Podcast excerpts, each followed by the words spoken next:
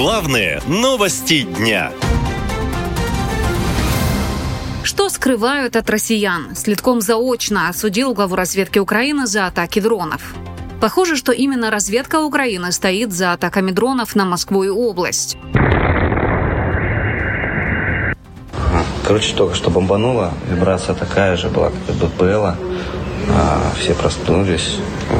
Сейчас пока не знаем даже, в какую башню прилетело. Ну, вроде говорят, в Меркурии. Тут очевидец, что на этой стороне, а со стороны парка Пресня бахнуло.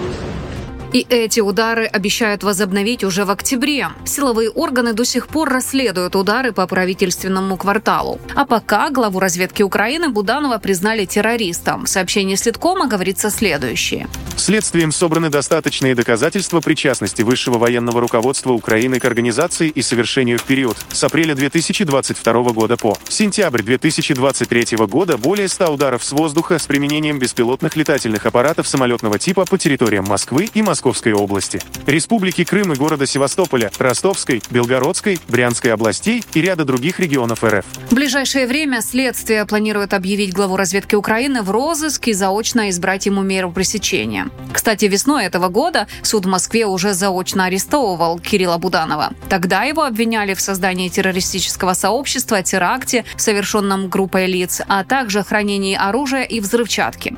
Какой именно теракт имело в виду следствие, в пресс-службе суда не уточняли. По данным источника ТАСС, речь идет о взрыве на Крымском мосту. Вот свежий комментарий Буданова в интервью интернет-изданию «Драйв». Мы используем все, что у нас есть. Список различных беспилотников, произведенных в Украине, сейчас довольно большой, и мы используем все, что мы можем. Сейчас украинские беспилотники очень востребованы в мире. Мы не можем продавать их сейчас, потому что все они используются для военных действий, но после окончания войны это будет иметь большое значение. Напомню, что первый взрыв на Крымском мосту произошел в октябре прошлого года. Тогда обрушилась часть автомобильного моста. Загорелись несколько цистерн с топливом. Движение автомобилей и поездов по мосту было временно приостановлено, сообщал глава Крыма Сергей Аксенов. Сегодня до конца дня будет работать правительственная комиссия с моим участием, которая определит степень повреждения. И сегодня будут выработаны пути восстановления и время восстановления дорожного полотна.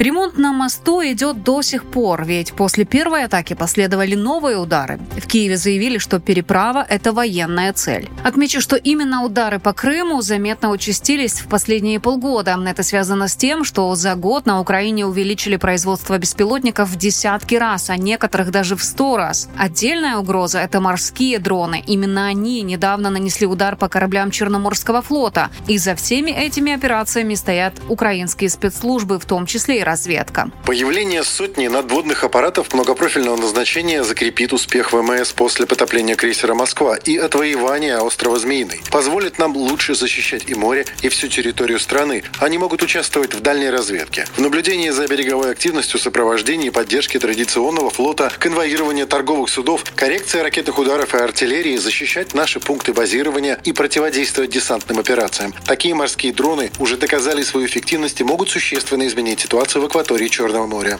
Отмечу, Россия пытается наладить собственное производство дронов «Камикадзе» на основе иранских ударных БПЛА «Шахет». Однако до сих пор страна критически зависима от поставок деталей из Тегерана. Наша лента. Веселим, сообщаем, удивляем.